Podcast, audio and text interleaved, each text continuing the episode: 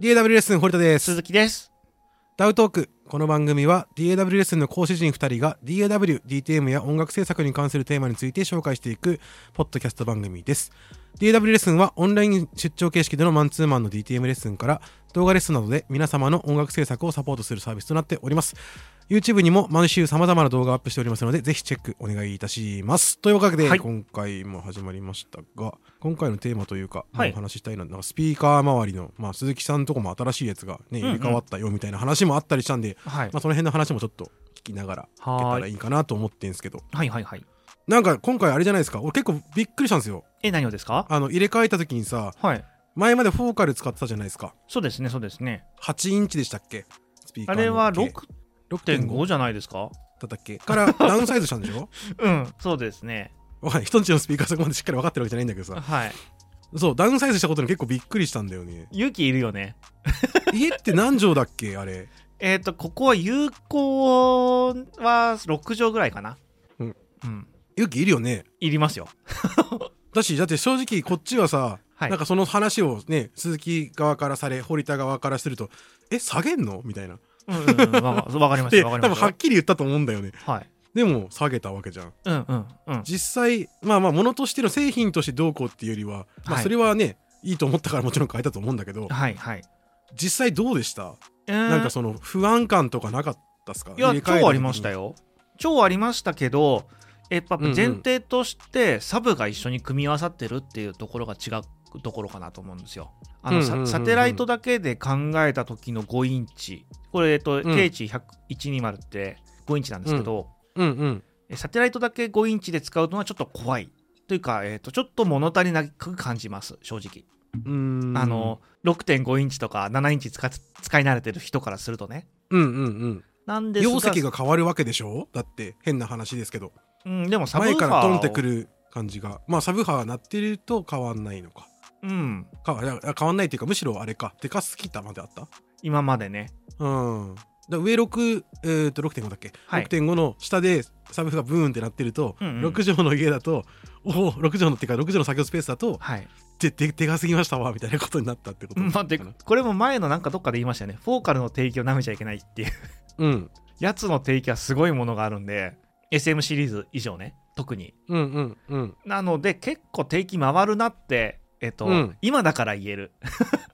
そうかうん、ちょっとやりすぎてたなっていう。もうちょっと部屋のスペースがでかいとちょうどよくはまりそうと、うん、だと思いま感す。じだと思います。ああ8畳10畳ぐらいまあ、でもこれ、なんか、その、ウーファー、まあ、スピーカーによりますけどね、あの、うんうんうん基本的にはやっぱりスピーカーのウーファー系って大きいが正義だと思うんですよ。うんあの、小音量で鳴らしてもね。そう思うそう思う、うんなんですけどちょっとフォーカルに関しては定期出過ぎ問題がやっぱあったかなとはああそうなんだ思いますね。なるほどねうーんいや鈴木家でそれこそなんか作業してた時にさ、はいはいは自い。分の曲かなんかをさ合間に聴かせてもらってブンって出したらさうん、最高に気持ちよかったけどね俺はいや ねやめるんあのねだってだから本当に思ったもんやめちゃうのみたいなえでも前よりは下出てるよ。そっかはなんかやっぱどうしてもその K がちっちゃくなったって言われたさなんかそのスリムになったイメージがまあウーハーついてるとはいえい、はいはいはいは思い。ってしまうからはい。あやめるんだーまあでもそんなにでかい音でこの人やんないんだっていうのもあったからさうんうんうん。まあ理にかなってはいると思うんだけど、うん、いやあまのあでもね、うん、そうじゃなかった一番やっぱり変わったのは見た目ですよ。見た目が最初こうスピーカーを変えた時に、うんちっちゃくてどうしようって思った不安になったなんですけど、見慣れちゃうと今までってなんかトップヘビーだったかもしかしてみたいなうんなんか圧迫感あったな今までって思っております今まあ見慣れちゃうとねうんあとセッティングがしやすい、そうかもしれないちっちゃいから、うーん、ううんん、それはあるかもなとは思います、うんうん小回りがき利く男になったみたいなところ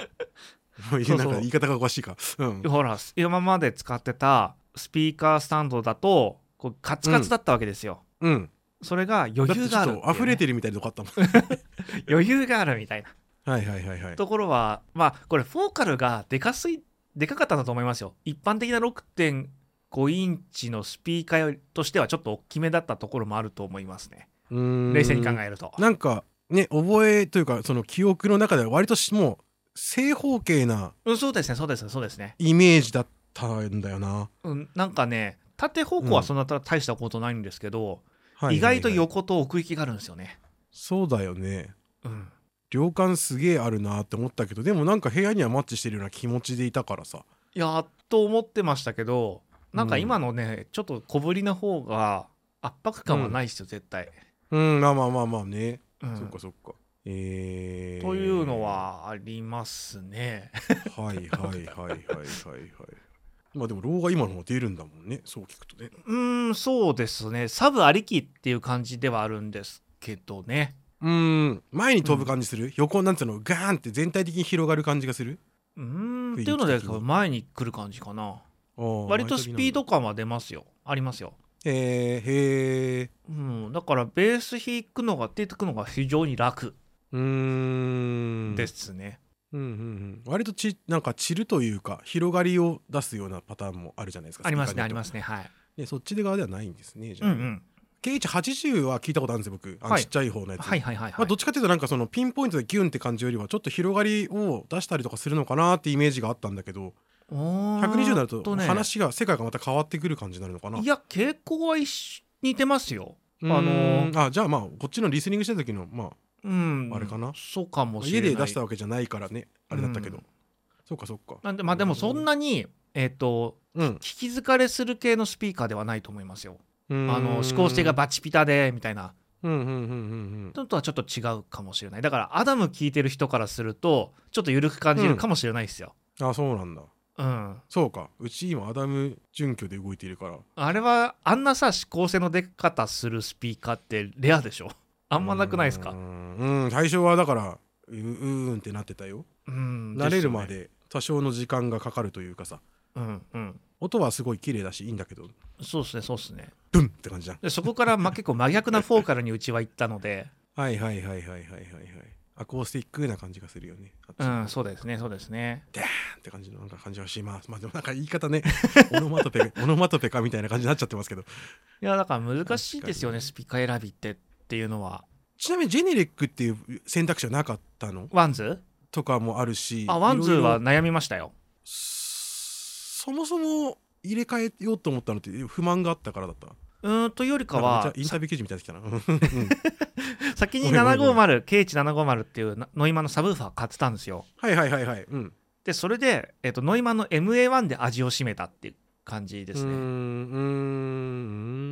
んなるほどね。はいそっかそっか。下入れて、これだったらじゃあ、そうそ一うそうそ緒にした方がええうやんかみたいな感じになってったんだね。どっちかといえとそうそうそうああそれでも一応サテライトの補正は聞いてはいたんですようん。一応やってたんですけれどもうん。ありなしでいくと超いいあった方がうーん。ただやっぱり。りうん。推奨ではないよねっていう感じは今思えばありますようんうんうんうんうんうんまあそりゃそうだみたいな感じなんですけどねまあまあまあまあね。まあうね、んどんずばな感じはしますよね。どんずば って。うーん、そうか。なるほでど、ね。ワンズもい。いいんですけどねちょっとちょっとお値段高すぎかなってうんうんうんうんなんか一回ねサブ入れちゃうとねちょっとねなんかこれをない状態っていうのが悲しくなることはあるかもしれないですねうん。はいはいはい。でもそんなにボリューム入れてるわけじゃないんだもんね。話聞いてる感じ。うーんとはいえほら今全部 DSP 制御になっちゃってるんですよそこがちょっと逆に言うと弱点かもしれないですね MA1 でやるとサブウーファーの音量だけを上げ下げできないんですよ、あ、そうなんだ。は、はははい システム全体の音量もしくは、うんえー、と EQ うんで、そのサブが鳴る帯域を下げるっていう選択肢しかなくなっちゃうんですよね。うんうんうん。ちょっと、あれだね。悩ましいとこではあるね。まあでもあれですよサブは切れるようにはなってるんですけどね。うんうん。まあでも、まあでもって感じか。使うことを前提に考えて動いてるんだから。そう,、うん、そだ。うですねそうですね。なるほどね。はい、ちなみに、今、サブスピーカーとかもあるわけじゃん。はいはいはいはい結局、どうしてるっすかそのさ、まあ、K が変わったことによって、まあ、何個かとしかも、いや、もう選べる状態だよね、鈴木さんち多分ね。うんうんありますね。結局どこに何何を置いた感じになったんですか今はサブで常に接続しているのはあの IK マルチメディアの iLoud マイクロですかね。んやっぱり場所的に、うん、コンパクト使えでるみたいな使いやすいうん、なるほどねかなとは、はいで音量もでそこそこ出るのでなるほどね6畳だとやっぱでも5インチがやっぱ一番最適解なんですかねそう聞くとねうちも結局5インチ5.5でしたっけ5.5か、うん、S1 は、これ以上になっちゃうと不安なんだよな、ああそうねそうね 実際い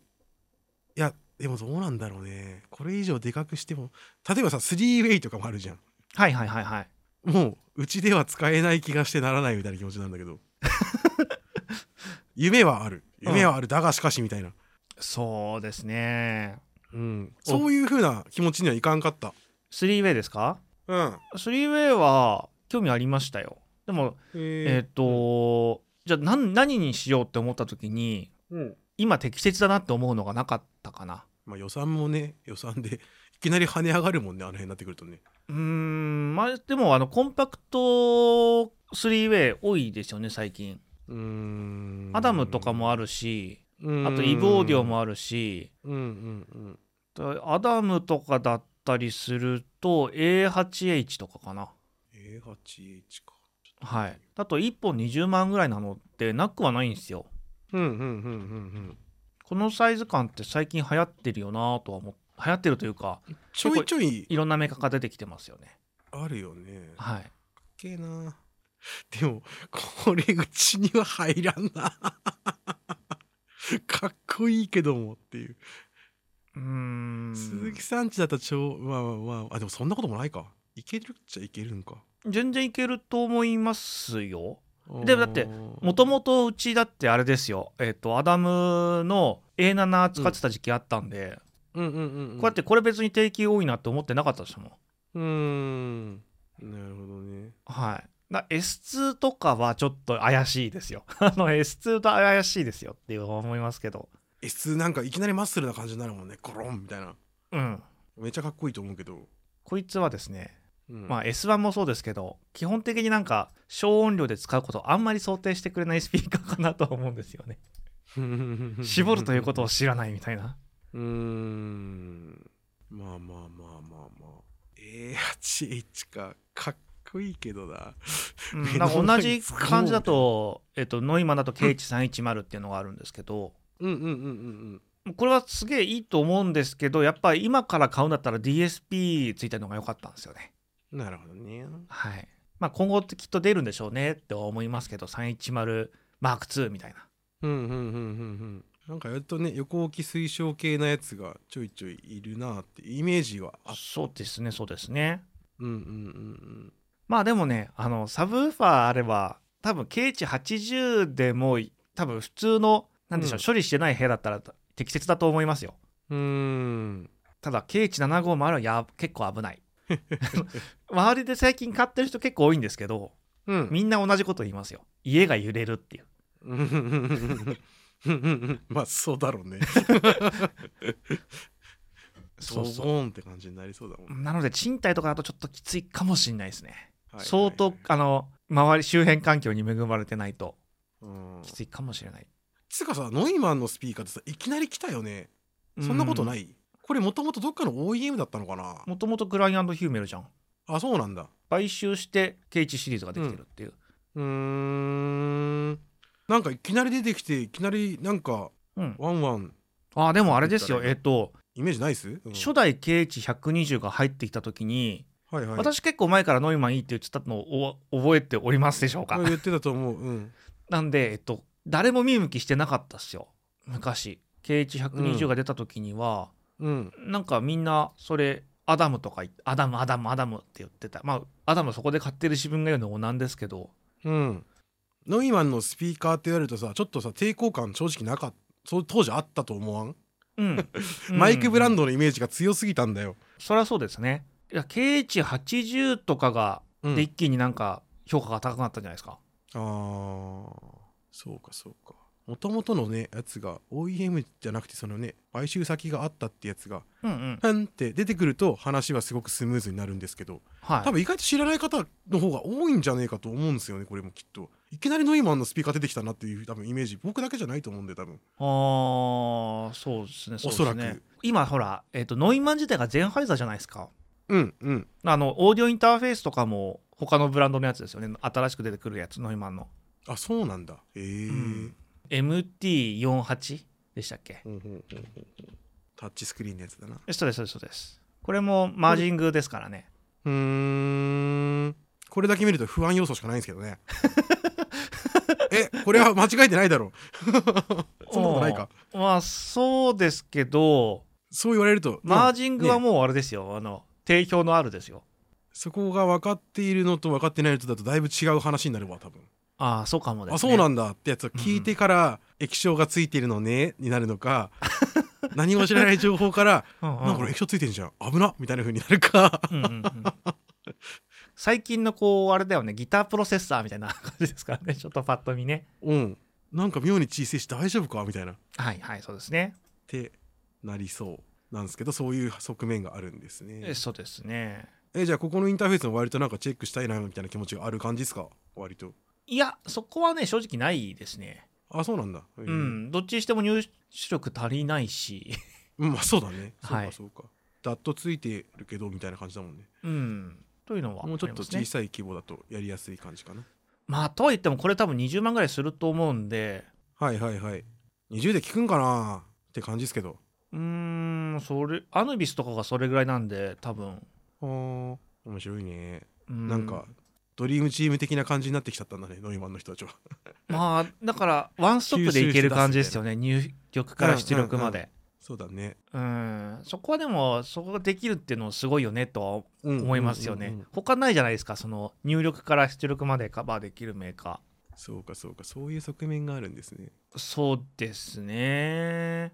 エピックのでかいやつとかってどうすか今ちっちゃいやつ持ってんじゃんエピック4はいありますね4ってさ下にさはいウーハーついてんだっけついてますついてますパッシブラジエータあああれのでかいやつ5になるのかな、まあうん割と結構僕好きだったんですけどねーあのかっこいい音だよねどちらかというと曲作ってて気持ちいいタイプの音かなとは思いますね、あれ実際さ下にさ、はいウーハーついてるとさはいパッシビラジエーターがついてるうと、んうん、うん、実際作業してる時どうだったいやわかんな俺いもでも言ったりとかで言ってんのかなわかんないいまいちえーわかんないっていうかなんかえっ、とあ存在がわかんないよっていう意味ですあそういうことはい、うちもどこに置くかによってかなりシピーキなのかなと思ってたんですようんあのスタンドに置くべきかデスク直だとやばいかとか、共振しちゃうのかなとなん思かってた下んですけど震えたりしてそうそうそうそう震えんのかなって思ったんだけどねでも全然気にならないですねあ本当、はい揺れるは揺れんだ揺れもそんなに言うほどわあー分かるほどはないような気しますよ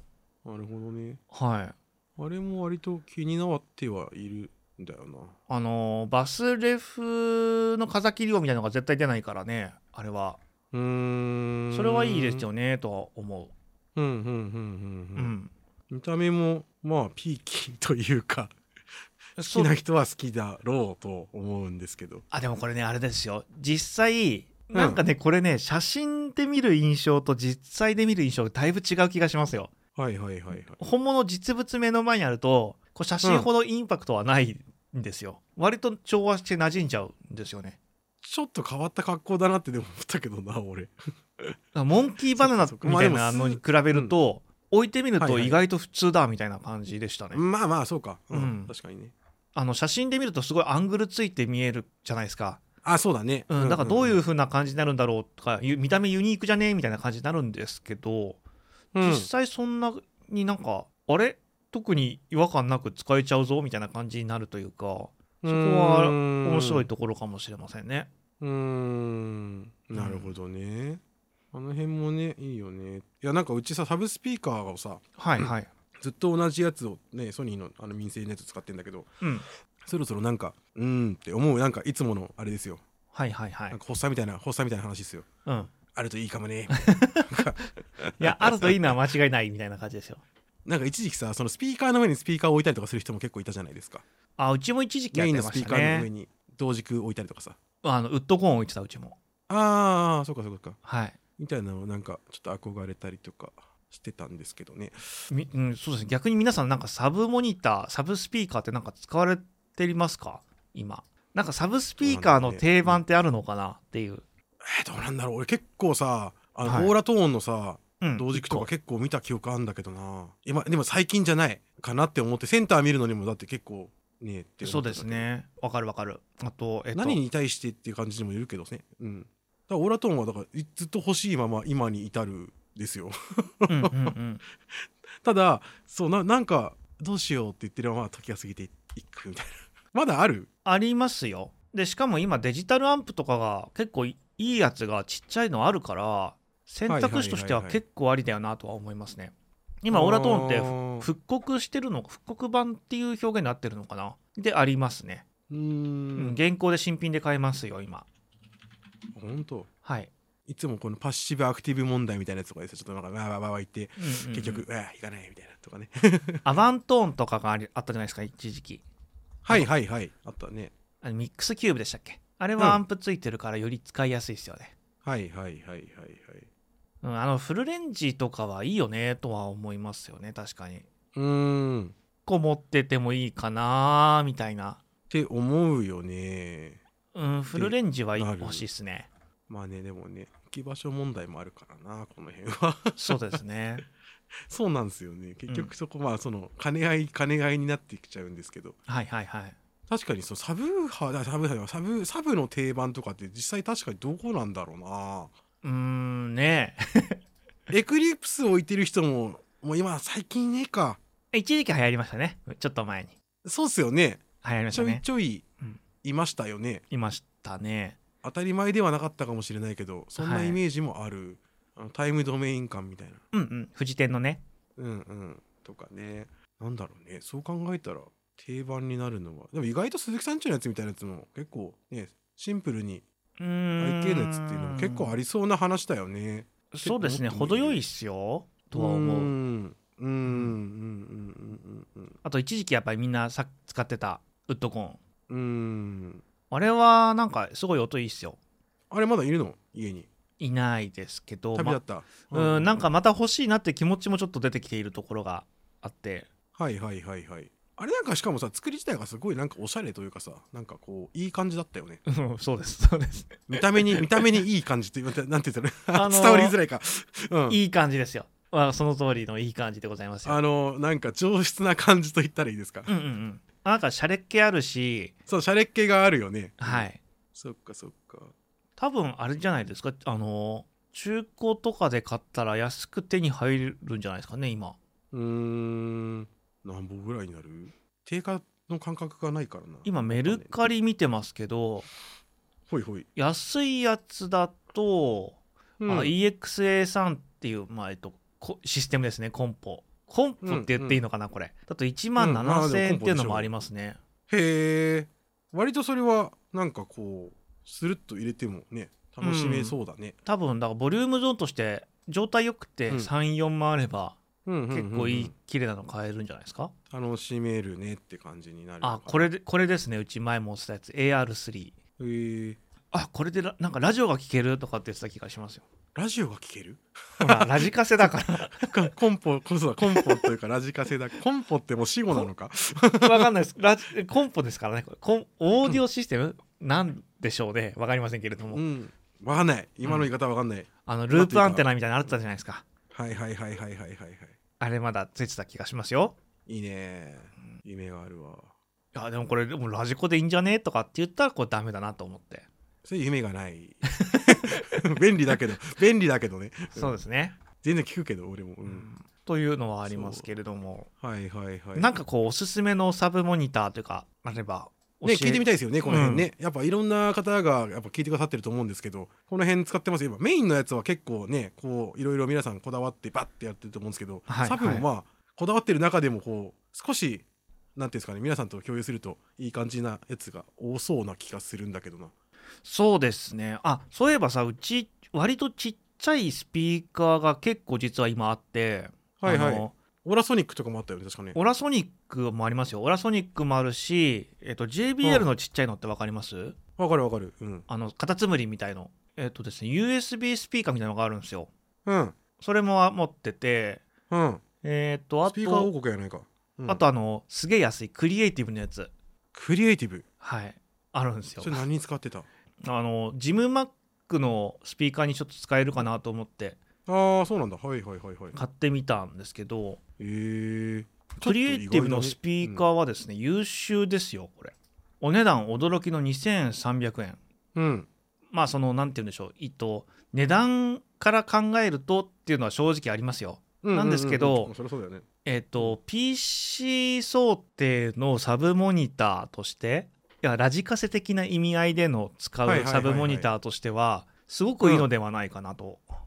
えー思うわけでございますよ。まあ、真の民生期かもしれんね今のところラジカセがないというかあまりもう見ない今うん、そうですね、そうですね、そうですね。しかもだって2300円とかだったら試しに買ってみようかなでいけるじゃないですか。そうだよねこれは結構個人的におすすめかなと思いますね。おークリエイティブっていうのは頭になかったねあ、本当ですかこああう、アパマソゾコン屋さンんとかから買ってく Amazon るとか感でじだよね検索していただけるとすぐ出てくると思うんで、あまあそうだよねはい。確かに確かにラジカセ的な意味で考えると結構本当に広がるよねっていうふうに思うしさそうですね。うんうんうん、うん、で、JBL の、これなんて思うのかわかんないですけど、ペペブレスっていうのかな。これ6000円ぐらいなんですけど、うんこれはね、なんか、超ドンシャリでしたね。 えな二つ目みたいなそうですそうですなので制作用途ではちょっと使いにくいかなって正直思いましたあのー、う、んうん暴れる感じになりますねうんうんうーんでそう考えていくとやっぱ超優秀だなって思ったのがオラソニック今やないなくなってしまったオラソあニそッうかクなでいすないねんだあ、そうなんだあーこれはやっぱりすげえ優秀ですね改めて使ってみてはいはいはいはい今はないといえばさはいサーモスってさあのさタンブラーメーカーあるじゃんはいはいはいスあピーカれーも作っスピてましーたカーねにしてたよねはいありました、ね、あれどこ行っちゃったんだろうねあなくなりましたよそうだよねはい結構ちょいちょいでも見た記憶あんだよな制作系のところでさ「はい、あおしゃれはっい、すね」みたいなうんそうだね何色かあってとかみたいなこれなんとそんなのもあったよねアマゾンでまだギリ買えますねどどれですかサーモスえそうなんだベクロスっていうんですけどうんうんあーもう色によっては中古しかないですけど白白とブルーだけ新品がまだありますねえー、結構なり方さ不思議な感じで面白かったよ面い白い面白いダメって感じもなかったよねまあいい値段したよねそしてねうん1万円ぐらいですかねそんなもんか多分処分価格なんだと思いますよこれ過去価格が1万5000円とかなってるんでおーそうそうベクロスはそれこそねクヨンさんとかがね売ってたようなイメージだったんだけどなまあ真空断熱タンブラーでおなじみサーモスさん そこに行くんだみたいなイメージだったそうですね。あでもこれ確かでもあれだったと思いますよ。えっと、サーモスとどっか音響をやってるメーカーさんと一緒に作ってたやつだと思いますけどね。うんうんうんうんうんうん確かちょっと不確か情報ではあるんですけちょど、っと僕も不確かですけどサーモスがいきなりやり始めたんじゃなくて多分これ共同開発だったと思うっすそうですよね。うん。うんうんただあの、物は見た目より自然に聞こえるというか、うんうんですよね、この辺は。面白いですよねこの辺もねうーん。あちっちゃいスピーカー難しいですね。 これ難しいですね、本当面白いと思うんですけどね結構ねうん、面白いですけど難 しい。いやなんかこの辺何が難しいかって一つやっぱり分かったことがあってうんある程度やっぱこうレビューとかインプレッションとかって参考にしたりするじゃないですか。はいはいでそれでを音楽やってない人の意見が大半なんですよやっぱり。まあそうですよねはい聞く方聞く側の方の気持ちだと思うんでそりゃそうだからそこに対してなんかコメントとか評価を見て決めてしまうと大体残念な気持ちになることが多いなっていうのがうーんちっちゃいスピーカーをちょくちょく買ってる私からした時の感想というか、うーんですねまあまあまあそうだよなうん、ヘッドホンとかもそうですけどやっぱりなんか、もうどうしてもね混在しちゃうよねこの辺はねうん、いい悪いとかではなくて欲しいものが違うっていう感じだと思うんですけどね。うんうんう、うんん、どあった時になんか制作でやるとこれ「ん?」って思うところがあったりするのも事実みたいな。うんうんうんうんそうだね今見るとかっこいいな何がですか真空エンクロージャーっつってなんか買うならこの最後のチャンスかもしれません よ。そうだよねただただちょっと勇気いるなそうですね。同じタイプのねいや同じタイプではないけど、ね、似たようなタイプのやつ持ってるからえなんかね結局ひなんだろう個人的にちょっと感じているのはこのコンパクト系というか、えっとうんうんうんいや PC スピーカうんーだったりすると、もう USB ケーブル1本でつながってほしいんですよ。そうだねだしもうこの辺だったらもうゆえあれだよね Bluetooth で繋がってくれるもんねだってねあそうですねそうですね。うん発生寝てるっていうふうになったらちょっと欲しいかなってなっちゃうもんな 出先とかでしかもさこの辺持ち運びを両つで考えてくれてたりするでしょってうん思うとでちょっとここでね音が遅れれば支障ないみたいなうんところはあるかもしれませんねそうだねちょっと怖いのがこれ音鳴らしてる時にちょっとずつこう動いていくんじゃねっていう ぐらいですかね もしかしたらもしかするかもしれないねオラソニックオラソニックあそうもこうね卵型なんですよねあのご存知うんそうだのねない方多いと思うんですけどそれがなんかこうシリコン製のインシュレーターの上に乗ってる状態なんですけどこれがですね角度がこう上を向いてっちゃうんですよねうんあそうなんだえー、面白いケーブルが当たったりしてあそうだねそしたらすぐするってそうそうで何度も落としてるんですよねガーンっ つってはははは